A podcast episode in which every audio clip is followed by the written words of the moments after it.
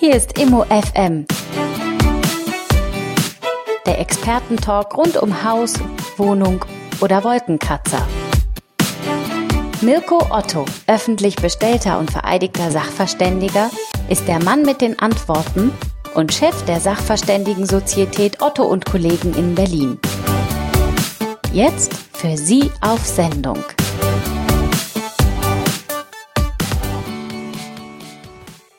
Hallo, liebe Freunde des guten Wohns. Hier ist Immo FM. Herzlich willkommen. Wir waren ja die letzten Wochen ein bisschen lückenhaft für euch da. Das ändert sich jetzt gerade. Unser, euer Gastgeber Mirko Otto war ziemlich beschäftigt, aber hier ist er endlich wieder. Hallo Mirko. Hallo. Was war denn los? Na, ich war auf mehreren Weiterbildungsveranstaltungen, die teilweise über eine halbe bis eine dreiviertel Woche gingen. Und vom Sommer ist es erfahrungsgemäß so, dass ganz viele Leute noch, äh, bevor sie in die Sommerferien äh, fahren, halt irgendwelche Gutachten brauchen. Deswegen an der Stelle ein bisschen mehr Arbeitsdruck und ich kam nicht dazu, die Aufnahme zu machen. Das soll jetzt aber anders werden und äh, wir haben den Rückstau etwas aufgearbeitet und können jetzt wieder loslegen. Deswegen sitzen wir hier auch mitten am Wochenende und geben uns Mühe. Glücklicherweise in einem kühlen Keller diesmal. Insofern sind wir voll konzentriert. Für welches Thema eigentlich? Für das Thema, wie werde ich denn nun Immobilieneigentümer? Weil wir haben ja in vergangenen Folgen äh, darüber gesprochen, dass das eigene oder eigengenutzte Heim ja nicht unbedingt die beste Geldanlage ist. Und wenn jetzt jemand sagt, gut, ich freunde mich mal mit dem Gedanken an, eine Immobilie zur Vermietung zu kaufen, dann muss ja aber auch man dann hinkommen, wie mache ich das eigentlich? Und da wollen wir heute mal anfangen. Okay, das heißt, gehst du davon aus, dass der geneigte Hörer äh, jetzt schon ein eigenes Haus hat und darüber hinaus Geld unterbringen will? Oder was ist jetzt der Startpunkt für die meisten von uns? Der Startpunkt für die meisten wird sein, sie haben gar keine Immobilie. Sie interessieren sich aber vielleicht für die Immobilie, deswegen hören sie hier zu. Wir geben ja keine Beauty-Tipps, also zum Schminken ist man hier falsch. Und wer sich für Immobilien interessiert, der wäre hier richtig. Und möglicherweise kommt der die Idee auf, okay, mit Immobilien Geld verdienen und ein Vermögen aufbauen ist schon nicht so schlecht. Und deswegen möchte der ein oder andere vielleicht darüber mehr wissen, wie man denn da ins Starten kommt, wie man da anfängt, was man damit tut. Dann wäre doch mein erster Gedanke, ganz primitiv rangegangen, naja, ich spare erstmal, dass ich genügend Eigenkapital habe, um mir dann bei einer Bank einen Kredit aufzunehmen und ein Haus zu kaufen, richtig? Oder, oder erklär mir, warum ich völlig falsch bin, denn sonst gäbe es diese Folge ja gar nicht. Äh, nee, völlig falsch bist du nicht, aber der erste Punkt ist erstmal, glaube ich, dass man tatsächlich den Überblick über seine eigenen Finanzen hat, damit man äh, diesen Überblick der Bank auch plausibel erklären kann und vielleicht an der Stelle auch mal in der Lage ist, über Schwächen, die man selber hat in seinen eigenen Finanzen, mal nachzudenken und die eben auch zu beseitigen. Das fängt bei Auskunftteilen an. Also wenn, warum habe ich einen ganz schlechten Schufa-Wert? Könnte ja eine Frage sein. Oder äh, Kreditreform, ähm, die kennen mich gar nicht. Oder Bürgel kennen mich gar nicht. Warum, wieso, weshalb? Was ist das? Was hat das mit mir und einer Immobilienfinanzierung zu tun? Ist eine Frage, die wir heute klären wollen. Also würdest du denn dann sagen, geht es heute mehr um Geldanlage oder geht es um Finanzierung? Das eine geht nicht ohne das andere. Also wer in Immobilien anlegen will und äh, tatsächlich mit Eigenkapital, also sprich mit dem gesparten Immobilie kaufen will, ich glaube, der muss eine ganze Weile sparen. Äh, denn das ist ein Weg, der ganz schwierig und langwierig ist. Ja, also womit fange ich denn an? Was ist denn meine Ausgangsposition? Wen nehmen wir als Beispiel? Nehmen wir mich oder denken wir uns jemanden aus?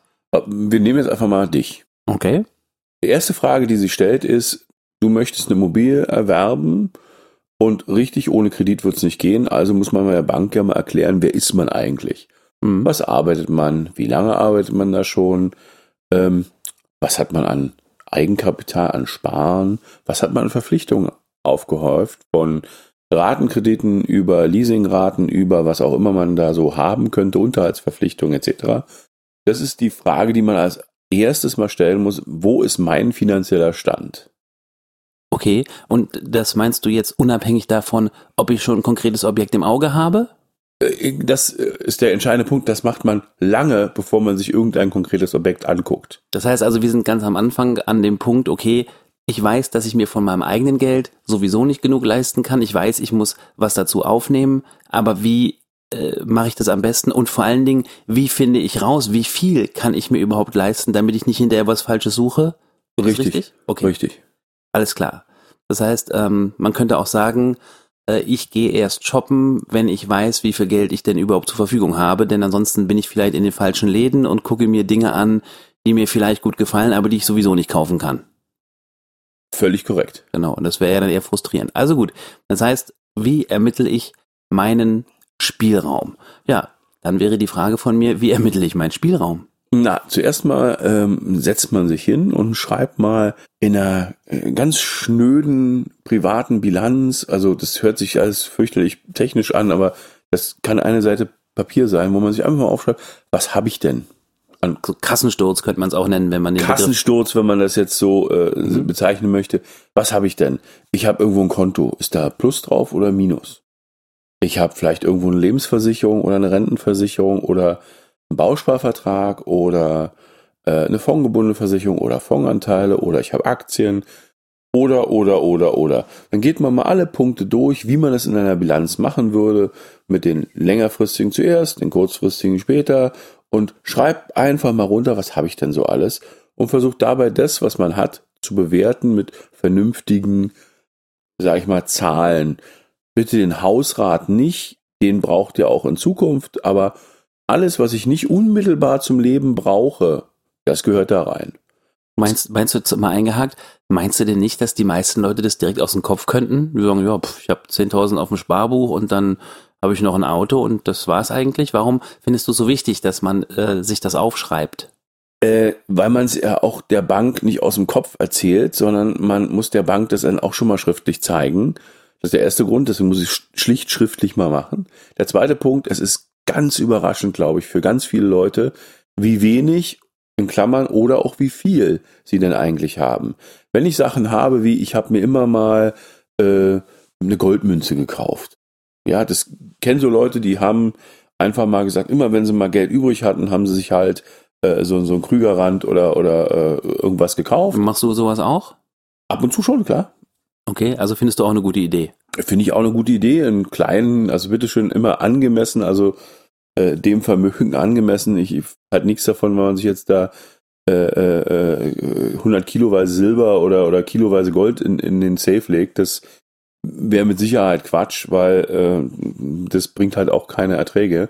Aber es gibt Leute, die haben ganz, oder es gibt unterschiedliche Leute, die haben ganz unterschiedliche Arten, mit ihrem Geld umzugehen. Hm. Der eine schmeißt es eben auf den Fonds, der andere kauft sich äh, 50 Aktien und sagt, ich lass die einfach liegen und guckt die nicht mehr an. Und äh, fünf Jahre später sind die entweder ins Bodenlose gefallen oder sind tatsächlich wirklich gestiegen. Das muss man einfach mal wirklich genau sich angucken.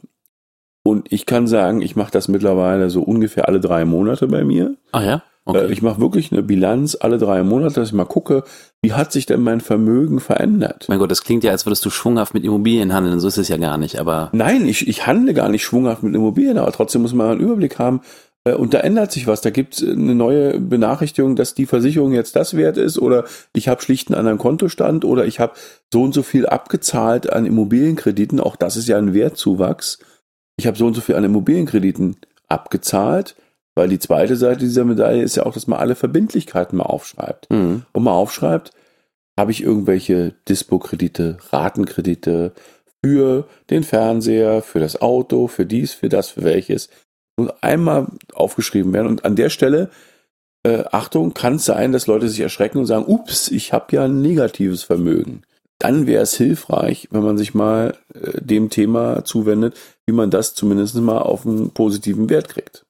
Noch eine kurze Verständnisfrage. Du hast gesagt, ähm, deswegen ja auch dieser Begriff Bilanz, da wollen wir ja nicht von euch erwarten, dass ihr jetzt toll Rechnungswesen könnt, dass ihr so eine Handelsbilanz lesen könnt, wie sie richtige Firmen machen, sondern Bilanz meint ja hier nur, dass man auf der einen Seite das Vermögen äh, und zur anderen Seite eben dann auch die Schulden einfach mal gegenüberstellt und da Übersicht gewinnt. Klar.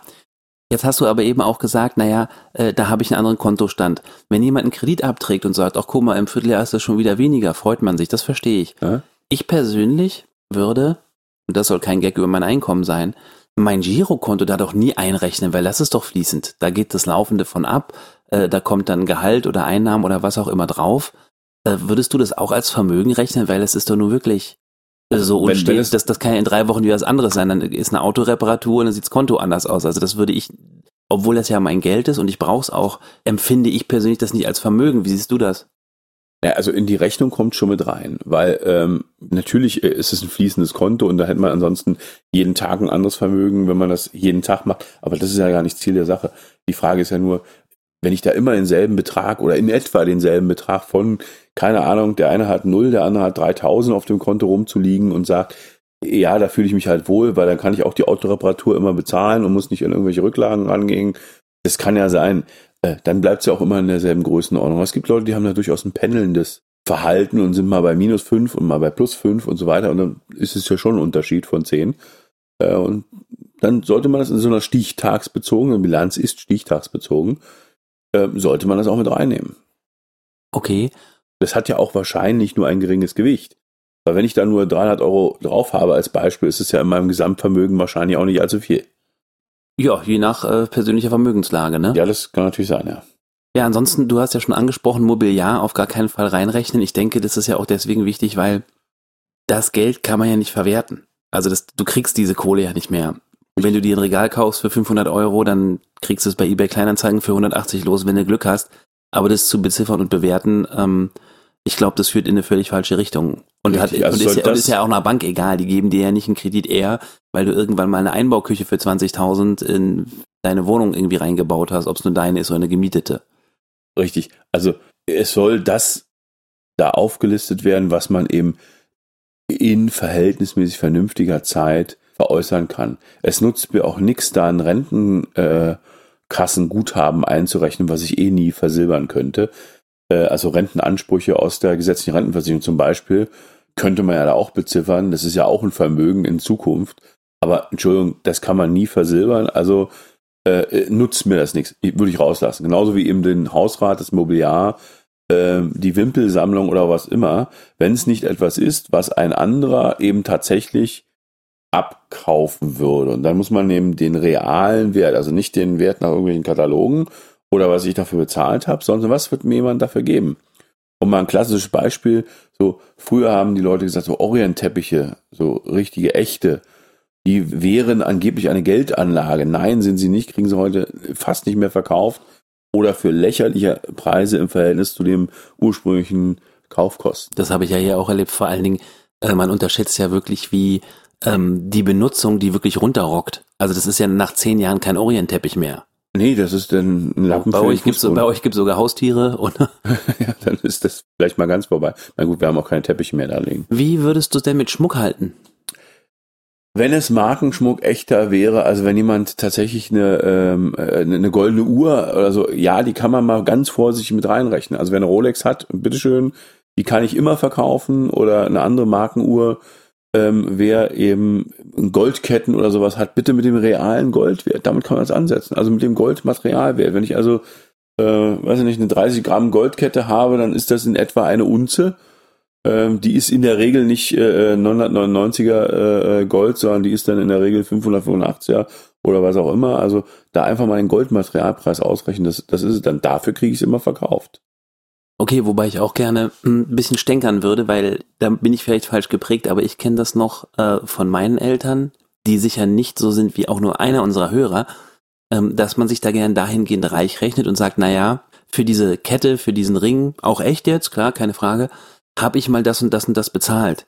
Ähm, also ich kenne das tatsächlich so, ähm, musste mich da auch im Rahmen unseres äh, Hauseinbruchs ja hier damit, damit befassen, dass ich sagen würde, legt es auf die Waage, schreibt dir die Grammzahl auf, das war's aber irgendeine Schönheit oder auch, guck mal, der ist ja toll eingefasst und da ist noch irgendein Stein drin. Interessiert ähm, keinen Menschen, richtig. Ja, hatten wir noch nicht geklärt, weil ich glaube wirklich, dass ganz viele sagen, oh, habe ich 1000 Euro bezahlt, da kriege ich 900 Euro für. Ich, das ist, glaube ich, oft nicht so. Nein, das ist richtig, das ist ganz richtig. Also äh, gerade wenn ich in Deutschland äh, Schmuck und Gold einkaufe, dann ist da der weit überwiegende Teil für das Machen.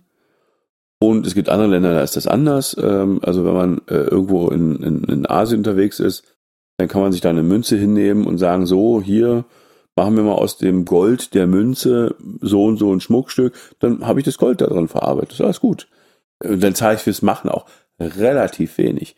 Wenn ich das in einem deutschen Juwelier kaufe, Entschuldigung, da ist das Machen weitaus mehr, als, ähm, als da wirklich an, an Wiederverkaufswert dasteht. Egal wie schön das ist, wie, wie nett ich das finde, in der Regel wird das nicht zum Tragen kommen. Gut, aber dann haben wir es ja eigentlich. Das heißt, ähm, alles, was ich schnell zu Geld machen kann, alles, was liquide ist, äh, kommt auf jeden Fall auch ins Vermögen rein. Genau, Ähm, und dann auch eben auf der anderen Seite, und das muss man eben auch äh, mal konfrontieren, wie viel Kredit habe ich noch offen? Ähm, viele, viele Leute haben ähm, Konsumschulden schlicht mal gemacht, Dispo, dann wird da ein Auto gekauft und eine Waschmaschine auf Raten und vielleicht auch noch ein Fernseher und so weiter. Wenn ich das alles mal aufschreibe und da sehe ich schon dann, was ich dann damit gemacht habe. Der Fernseher ist nichts wert. Den Fernseher, den ich vor einem Jahr gekauft habe für äh, 1200 Euro, den kriege ich heute, äh, wenn ich Glück habe, für 200, 300 Euro verkauft. Hm. Wenn ich Glück habe. Da wir den Fernseher unter Möbel laufen lassen würden, würden wir ihn mit Null bewerten, aber die Schulden wären eben negativ noch da. Eine letzte Frage, bevor wir weitermachen. Wie hältst du's oder wie denkst du, sollte man es halten mit Autos? Wenn ich ein Auto habe, wo ich problemlos noch einen entsprechenden Betrag dafür kriegen würde, also ich habe jetzt noch einen, äh, ich habe einen ein oder zwei Jahre alten Mercedes, den habe ich privat, ähm, nicht in der Firma drin, sondern habe ich privat und den könnte ich tatsächlich innerhalb von ganz kurzer Zeit für 15 oder für 20.000 Euro verkaufen.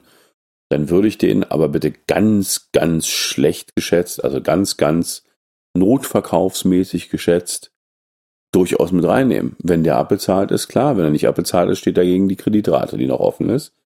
Aber da bitte nicht übertreiben, nicht mit dem Kaufpreis, der ist sowieso vor, vorbei, passé, sondern mit dem Wert, den ich real wirklich kriegen würde und da nochmal sicherheitshalber einen Abschlag drauf machen. Und dann, das wäre auch ein Argument, wo man dann alle drei Monate halt korrigieren würde oder meine auch alle halbe Jahre oder alle Jahre nur.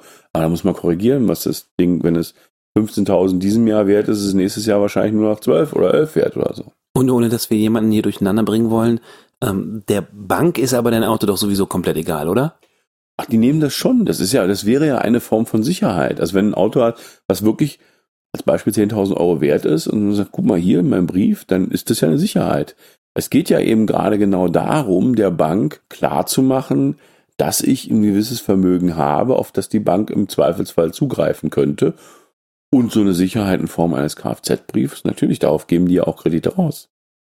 Das macht auch heute noch jede Bank oder sind da einige vorsichtiger geworden? Jede weiß ich nicht, aber sehr viele, weil das ist halt ein gängiges und ein sehr leicht einzuschätzendes Mittel. Also wenn ich ein äh, Auto in einem, in einem Wert von 20.000 habe, dann kann ich da mit 15.000 Sicherheit rechnen. Wenn mein Kredit entsprechend schnell zurückgezahlt wird, bleibt ja die Sicherheit auch im Vergleich zum äh, Kredit e- eben das Verhältnis gleich. Je nachdem, wie schnell ich das abbezahle.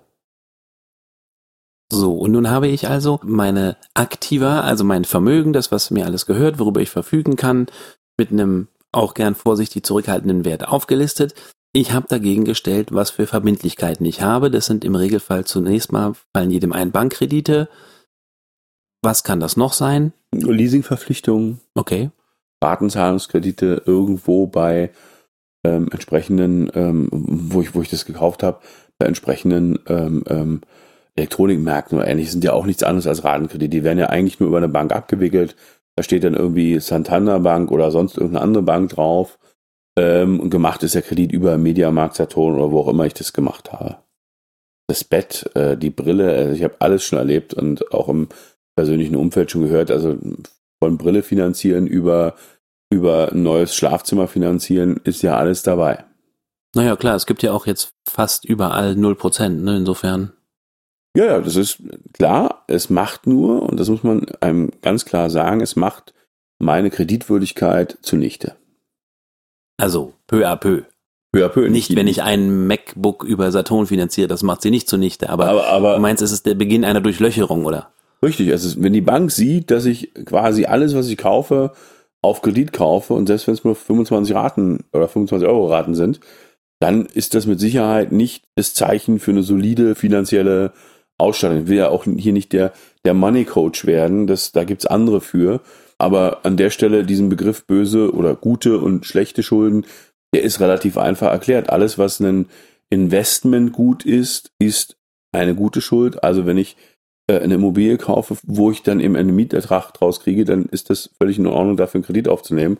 Alles, was Konsum ist, ob das Urlaub oder ähm, Auto, Fernseher oder sonst was ist oder ähm, äh, die, die neueste Küchenmaschine, ähm, das ist alles Konsum und wird meine Kreditfähigkeit und meine Kredit Würdigkeit natürlich verschlechtern in der Ansammlung, wenn da mehr als eins ist. Ähm, ich glaube, wir hatten mal privat drüber gesprochen vor einiger Zeit. Sind uns beiden vor 15 Jahren oder so die gleichen sieben Kassetten äh, von Bodo Schäfer in die Hände gefallen? Ich glaube, aus der Ecke kommt das, ne? Äh, ja, ja, das ist, äh, ne, Bodo Schäfer hat es auch nur wiederum von Amerikanern, die es davor schon Richtig, aber im, im, deutschen Sprachraum. Im genau. deutschen Sprachraum sicherlich Bodo Schäfer der Erste. Da gibt's nämlich dumme Schulden und intelligente Schulden, so hieß das nämlich. So ne? hieß das bei ihm, genau, ja. Und genau, und nach Mauritius fliegen und dann abstottern sind dumme Schulden und den Wagen abbezahlen, den man sich gerade noch so leisten kann, sind auch eher dumme Schulden, aber eben die Wohnung abbezahlen, wo ein anderer, der die mietet, zur Kreditrate beitut, das tendiert eher Richtung intelligente Schulden. So richtig, rum, ne? Richtig.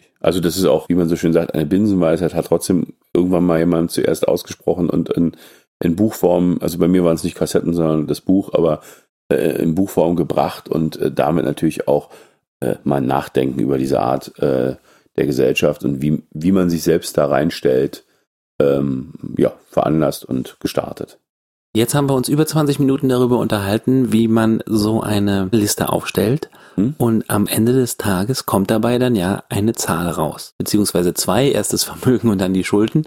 Und ich darf vorwegnehmen, dass wir die wahrscheinlich voneinander abziehen und dann bleibt eine Summe übrig. Das ist doch erstmal das Zwischenziel. Das ist das Zwischenziel. Damit habe ich quasi einen wirklichen Nettovermögenswert, wie auch immer man den nennen will. Äh, mein Nettovermögen ist entweder Plus oder Minus. Wenn es Minus ist, kann ich an der Stelle sagen, wird das mit dem Kredit bei einer Bank eher schwierig. Weil wenn die Bank schon sieht, dass ihr eigentlich kein Vermögen, sondern mehr Schulden als Vermögen habt, dann ist das halt nicht unbedingt positiv. Wir werden auch nochmal anhängen, so ein Muster für eine private Bilanz. Ähm, als Excel-Datei einfach kann sich jeder dann ergänzen, die Zeilen, die er noch braucht. Da stehen alle möglichen Vorschläge drin und kann sie dann mal für sich selbst verwenden. Ich glaube, das ist ein einfaches Hilfsmittel. Das ist auch nicht, nicht wirklich äh, schwierig und bringt mal einfach Klarheit in das Vermögen rein. Klarheit, was habe ich denn? Ist mein gefühltes Vermögen wirklich so groß, wie ich denke, oder ist es vielleicht viel größer oder vielleicht viel kleiner, als ich denke? Okay, und was mache ich mit dieser Zahl? Mit dieser Zahl habe ich erstmal einen Start und wir werden in der nächsten Folge dann besprechen, wie wir das dann verwenden. Aber das ist erstmal eine Fleißarbeit, die man machen muss. Und da warne ich auch davor, die, die kann durchaus ein bisschen Zeit kosten, weil ich muss mal rauskriegen, welchen Stand hatte meine Versicherung oder mein Fonds oder mein Aktiendepot.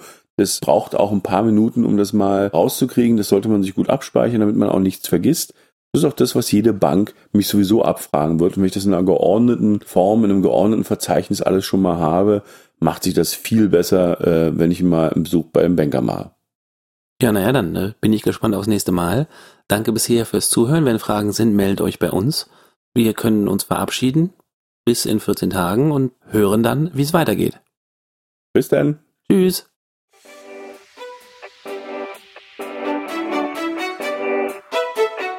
Immo FM